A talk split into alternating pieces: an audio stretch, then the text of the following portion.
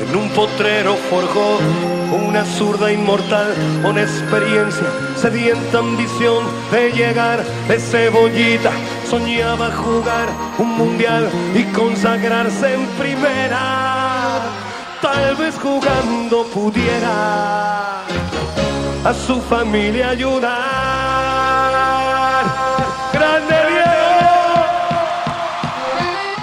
¿Es sueño argentino, héroe justiciero o mito en la vida y la muerte? Eso se pregunta Alejandro Jiménez en la columna de historia de hoy. ¿Cómo estás? ¿Cómo andan, chicas y audiencia? O todo, o las tres cosas, ¿no? Este, Ustedes saben que esta O canción... enemigo. En vez de ¿Eh? héroe, No. tipo es villano. Ah, Eh, yo creo eh, eh, que tiene, para algunos quizás sea villano, pero en sí, sobre todo por esa, a veces dualidad, ¿no? O sea, este eso de, por ejemplo, que decía, bueno, no, lo primero la familia y tuvo 11 hijos, por ejemplo, con no sé cuántas mujeres, ¿viste? O sea, eso, digo, o sea, quizás... contabilizados Sí, 11, me quiero algo morir. así. No, me ahora, ahora, menos. ahora lo vamos a ver.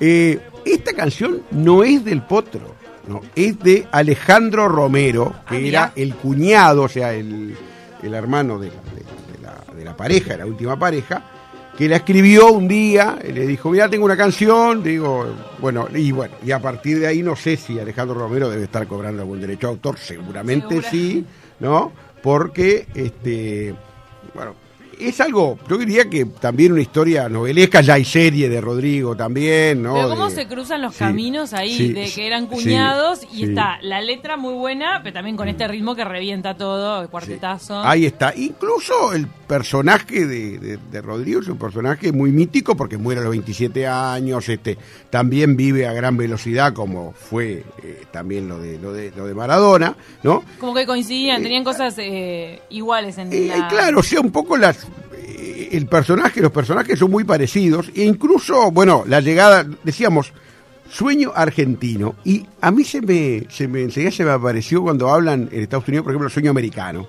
Por ejemplo, Madonna, que llega a Nueva York desde Michigan en 1977, ¿no? Con 37 dólares en el bolsillo. ¿no? O sea, y ahí para arriba, ¿no? O Ella sea, quería aprender danza en un Sí, primer danza, momento, ¿no? sí, o sea, viene este a, a- a un poco a, bueno, alquila un pequeño apartamento, después va, va a un boliche donde va Cindy Lauper. Algún día si quieren hablamos de Madonna, porque estuve viendo también, esta es otro, otro sueño, ¿no? De y, otro país. y ahí está, pero los sueños argentinos se parecen mucho a los sueños americanos, o sea, el que llega de de la provincia hay otro que es Palito Ortega, por ejemplo, que llega de Tucumán, muy pobre, ¿no? Y este, que hace cualquier trabajo, vendedor ambulante, y bueno, y que termina forjando, forjándose como una gran estrella y a su vez una gran fortuna, ¿no? Lo que pasa que Sí, en el fútbol existe mucho sueño Sí. eh, que está como depositado en el talento de un niño Sí. o de un joven que decís, ah, pasó re bueno, sos re bueno, aunque seas mega recontra pobre, sí. tenés que tener por lo menos eh, los dos mangos que te, te- para, para invertir en el boleto e ir a, a practicar. E y si puedes practicar, porque puedes de repente comer algo que te permita patear la pelota, después vas a, a llegar a algo. Y sí, después hay millones. Sin duda, digo, los millones y además como hoy, con este fútbol globalizado de millones de dólares y de, bueno, de euros, este. Bueno, y es el mayor de nueve hijos, ¿no? De, de, de- de Diego, eh, el padre se llamaba Diego, que le había llegado Corrientes a mediados de los 50 a Villa Fiorito. Y siempre el cuento de Pelusa, como le decían a Maradona, era cuando llovía te mojabas más adentro que afuera de esa pequeña casa. Eso que se acuerdan cuando falleció, que se decía, sí, lo vivía en un barrio privado, privado de luz, privado de agua, privado, o sea, era un barrio, o sea, una zona muy, muy carenciada, ¿no? Y ese pequeño niño se hace bastante conocido cuando va a dominar la pelota a un programa que era el, ustedes no se acuerdan, yo sí, yo lo llegué a ver, Sábado Circular de Mancera. Nicolás Mancera, un programa de esos de los sábados, tipo, llamaban los programas Omnibus, ¿se acuerdan que le llamaban esos gra- largos programas de horas y horas, bueno? Pero Y- este programa llegaba sí. con Uruguay. Llegaba diferido, una semana después. Y se veía ahí a ese pequeño niño. Y además una cosa muy curiosa. Esos niños que aparecen en los programas dominando la pelota, en general no llegan a ser estrella del fútbol. O sea, un- uno que diga, ah, mirá, fulano. No, digo, o sea, este, porque no quiere decir que domines bien la pelota que juegues bien al fútbol. No, es necesariamente. Bueno, Este, Estuvo, Luis Suárez estuvo Sí, en Aventujuegos. Estuvo en Aventujuegos, pero jugando, ¿no? ¿Se Corriendo, acuerdan? Sí, ahí como está. como y ganó, creo, y lo pasaron en algún Sí, momento, lo, lo pasaron. Este, bueno, jugar en, en los cebollitas, jugar, que es lo que la canción lo nombra. Y el debut en primera con solo 15 años, le faltaban 10 días para cumplir 16, el 20 de octubre del 76. ¿no? O sea, evidentemente es esa historia novelesca, ¿no? De, de ese héroe, de ese sueño americano, sueño argentino que se concreta, ¿no? Llegando, bueno, en, eh, por supuesto, a Boca, bueno, campeón, queda fuera de la selección argentina de Menotti el 78, en la última eliminación, eliminan a tres y él queda fuera, siempre se dijo, pobre, lo dejó afuera Menotti, hubiera tenido otro título mundial, ¿no? En el Porque 78 esa- en el 78 gana Argentina. gana Argentina en Argentina, el mundial famoso de en plena dictadura argentina. Y en el 79 campeón del mundo en eh, Japón, campeón del mundo juvenil, ¿no? Que es un poco lo que lo catapulta después a Boca, ¿no? Que en el 81 llega a Boca, que es ahí su bautismo, ¿no? Después, por supuesto, la, la etapa europea. Cuando hablamos de héroe justi- justiciero, ¿no? eh, o de alguien que siempre estuvo defendiendo causas este, muy loables, políticas, sociales, bueno, hay algo que mm, menciona Galeano, Eduardo Galeano en su libro, un libro espectacular que es El fútbol a sola y a sombra, que se puede leer, dice, del año 95, este, ¿se acuerdan ustedes del doping de Maradona en el Mundial de Estados Unidos 94? Sí. ¿Se acuerdan? Bueno, O sea ahí... que hay gente eh, eh, que se acuerda del momento en el que la, la enfermera Mm. Lo entra lleva de la en mano, la cancha y se lo lleva. Porque sí, cortan el partido para sí. eso. No, no, no, no. Terminó el partido. Ah, fue cuando ya había terminado. Terminó partido y bueno, y ahí... este, Y se lo llevan para el Se antidoping. lo llevan antidoping, le da positivo, ¿no? Y ahí hay una, una- unas expresiones muy interesantes. Bueno, Galeano empieza su crónica sobre Maradona diciendo, jugó, venció, meó, perdió, Meó, ¿no? perdió. Entonces dice, ahí hubo teorías conspirativas que, bueno, que le pusieron, fue a, una, a, a comulgar en una iglesia y le pusieron una hostia que tenía, bueno. está, Ay, pero no, qué no, nada. golazo. Cualquier Sí. Sí, claro. Eso que un programa tipo de nariz arriba de un gramo de merca, Algo. claro. Y dice. ¿A quién no le pasó? Dice: Maradona venía cometiendo, dice Galeano, desde hace años el pecado de ser el mejor, el delito de denunciar a viva voz las cosas que el poder manda callar y el crimen de jugar con la zurda, que al contrario de cómo se debe hacer, o sea, la zurda.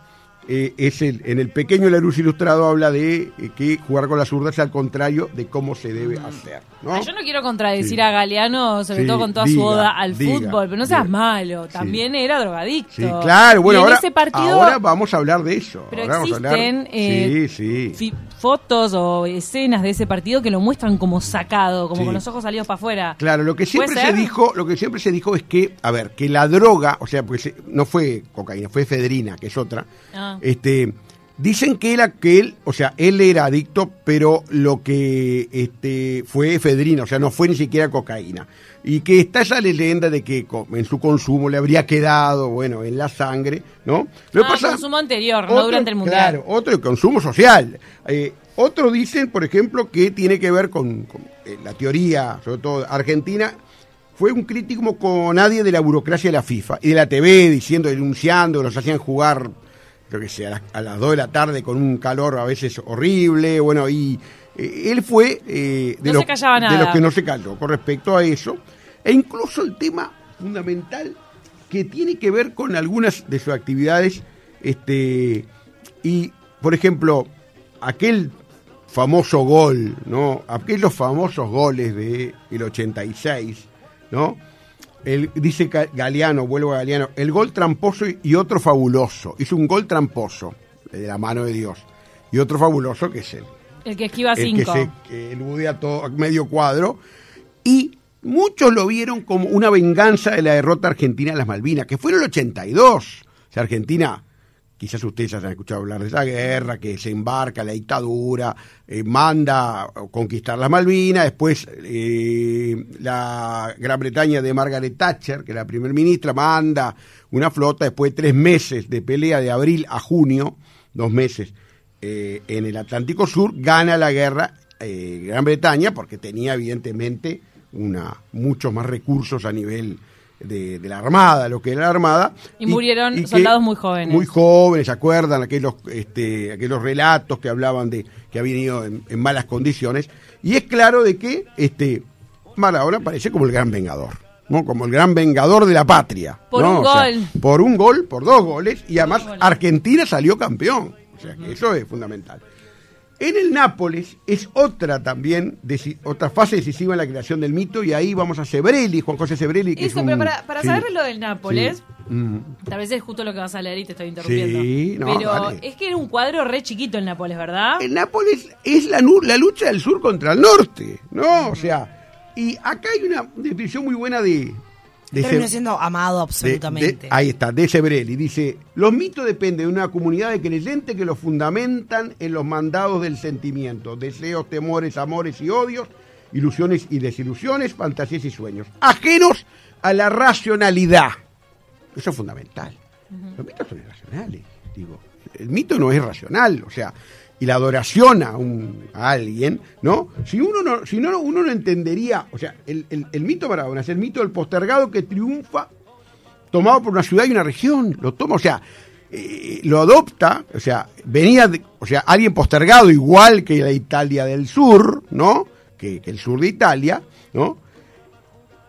Eh, Napoli gana el Scudetto después de 50 años que no ganaba nada, en mayo del 87, y es el sur atrasado y pobre que le gana al norte industrializado, moderno, culto y rico. El norte de Venecia, de Florencia, del Renacimiento, que sucumbe ¿no? ante ese, ese equipo.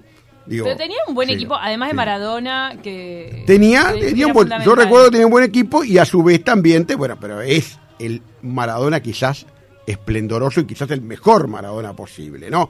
Y ahí los cambios, por ejemplo, que tiene que ver, la Madonna, la Virgen Madonna de Nápoles, este, eh, de, de Nápoles, en las imágenes aparece Maradona con la corona de la Virgen y dice Santa Maradona, ¿no? Y San Genaro, el santo, es San Genar, Genarmando, o sea, porque Pero eso que eran intervenciones Eh, urbanas. no era así, era la gente. eran era- los, los memes de la época. Ahí están los memes y vendían, por ejemplo, eso que decíamos, vendían imágenes de, de- de Maradona con el halo de la Virgen, o sea, evidentemente como que haciendo una santificación, digo, eh, evidentemente... ¿Para cuántos sí. campeonatos dijimos con el Nápoles? No, ganó solo, solo uno. ¿no? Solo el- uno y con eso marcó, por favor. ahí está, por lo que decimos, ¿no?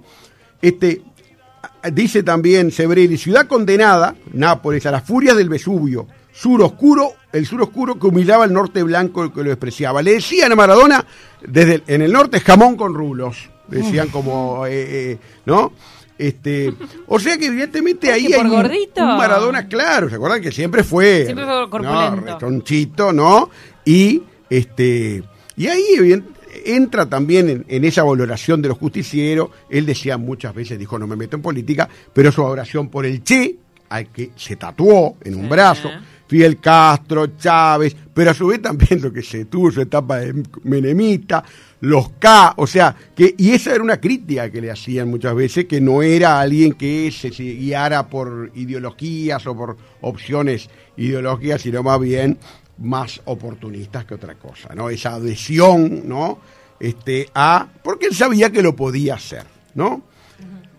Por último, y ya entrando, o sea, a lo que es ya sus últimos tiempos, el mito en la vida y en la muerte, ¿no? Acá, o sea, este Alcanzaron a hacerle una despedida y, del sí, fútbol. y acá entra, acá entra Internet, o sea, la cultura industrial de masas a través de los medios de comunicación, incluido Internet, auspicia el nacimiento de nuevos mitos. Los mitos ahora son otra, son mucho más mega con Internet. O estarán de acuerdo, ¿no? ¿Por qué? Porque tienen, los vemos a cada segundo, agarramos el teléfono y los vemos, ¿no? Cosa que antes no pasaba, ¿no?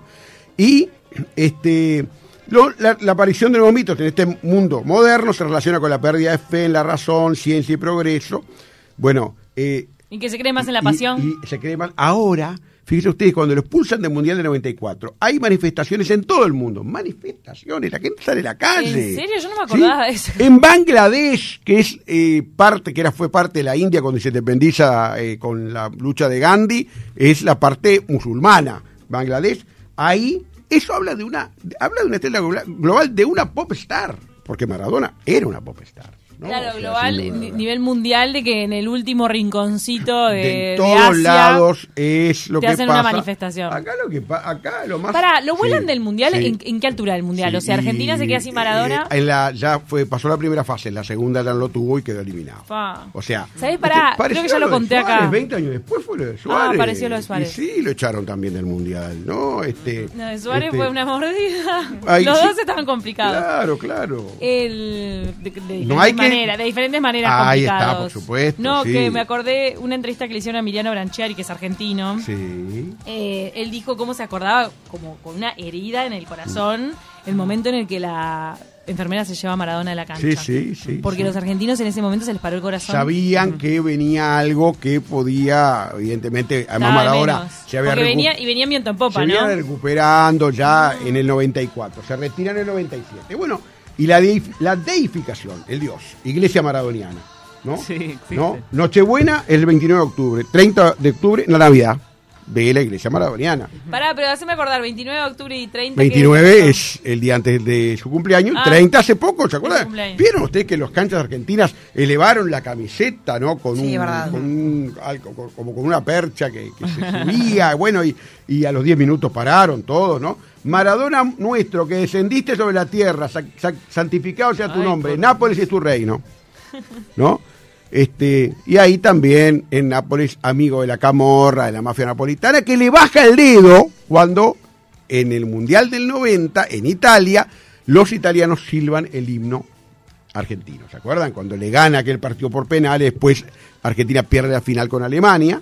Este, y ahí se escucha, se ve bien la- el movimiento del labio, lo que le dice a la cámara cuando lo toman. Ah, porque los italianos silban el himno Silva- argentino. ahí está. Ay, y me de- acuerdo y clarito. De todo les dice y ahí, por supuesto, que este le bajan el dedo y al otro año lo, lo, lo echan, evidentemente, por... Ah, ¿lo echan del Nápoles? Lo echan porque, porque lo que decimos, la camorra, que era la mafia napolitana, le suelta la mano después de eso, ¿no? Ah. Este, bueno, adicto a la cocaína, amigo de la noche, ¿no? Este, cinco hijos legítimos, cuatro más en Cuba y dos en Argentina. O sea, algo así como once.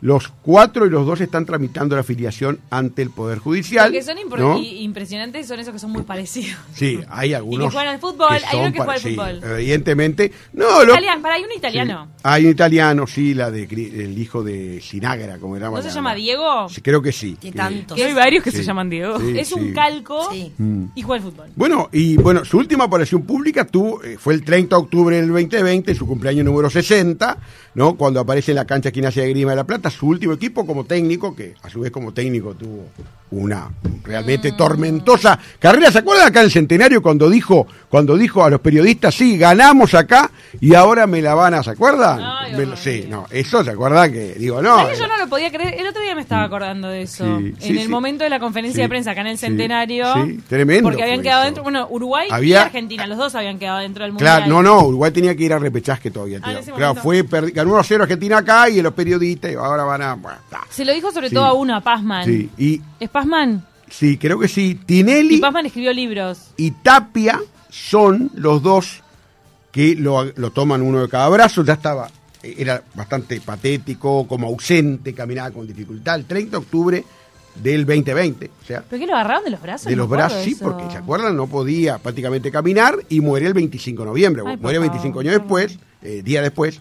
Este, hay, un, hay un libro también, el libro que quiere leer hasta el 2000. El, el 2000 hay un libro que es Yo soy el Diego, el de la gente, ¿no? Que este, ¿De quién es? eh, es, lo escribe, es en primera persona, el, el principal escritor es Daniel Arcucci, que es un periodista que está en la televisión y que era del gráfico. Este, siempre la culpa la tienen los demás en el libro de Maradona. Y es así, realmente siempre le pasan las cosas por los otros, ¿no? Este, Ah, pero también de repente de no hacerse cargo es que nunca está. pudo salir. Y ahora, y Y evidentemente, que nunca pudo salir de la y droga. fue increíble, ¿no? Este, cuando se murió, lo estaba mirando en la televisión y los periodistas, nadie se animaba a decir, murió Maradona. Eran, estaban en contacto con alguien que estaba en la, acuerdan, estaban en un tipo country, ¿no? Mm. Y los periodistas afuera, y eh, un periodista que estaba conectado decía, sí, bueno, parece que se descompensó Diego, sí, parece que Diego no salió. Dijo uno.